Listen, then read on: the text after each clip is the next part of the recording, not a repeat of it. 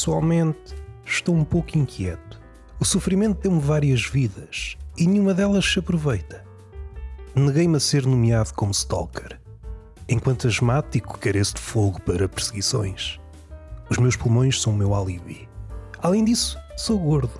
Se, mesmo assim, me virem na rua a perseguir uma mulher, aplaudam.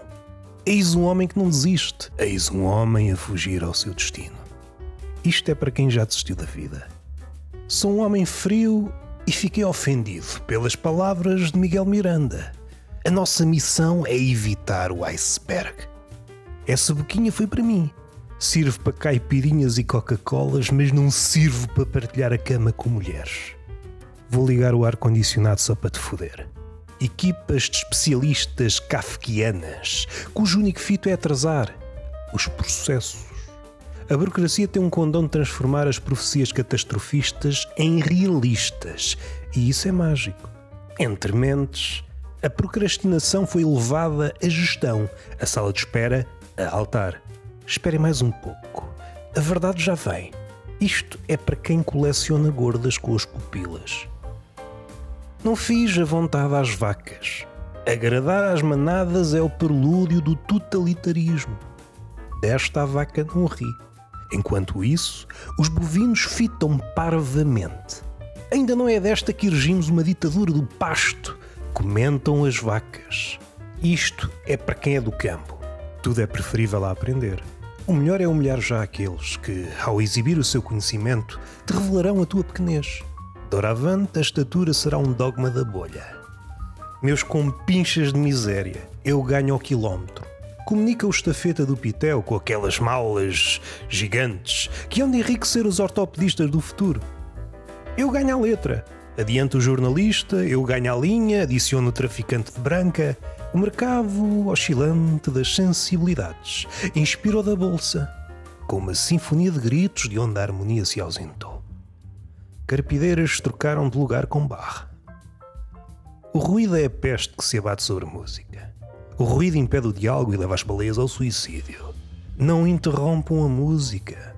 Caso façam, a arte ou o cetáceo morrem. Ou enlouquece o homem. Nas parangonas, outro barco em frangalhos. Outra leva de náufragos.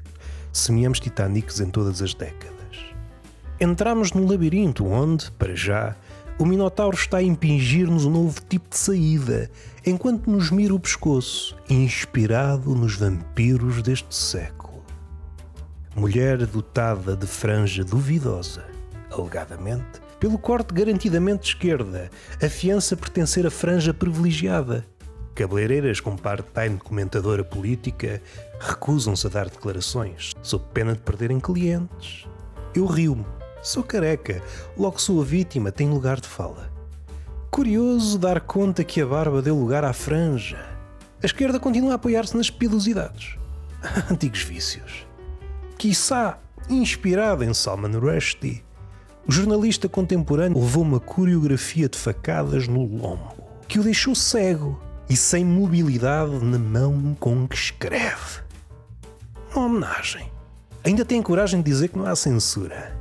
Permitam-me que me altere a começar pelo tom de voz.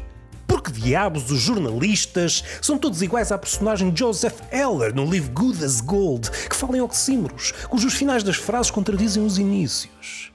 Bem sei que a natureza humana é danada para as contradições. Mas é preciso ter calma.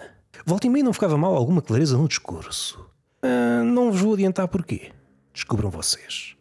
Os adjetivos gordo e feio estão a dias de desaparecer da literatura norte-americana. Agradeço o gesto simpático dos censores. Daqui a uns anos serei apenas um homem. Adotei a língua do inimigo. Diz o ativista, vanguardista. A minha tinha demasiados tempos verbais.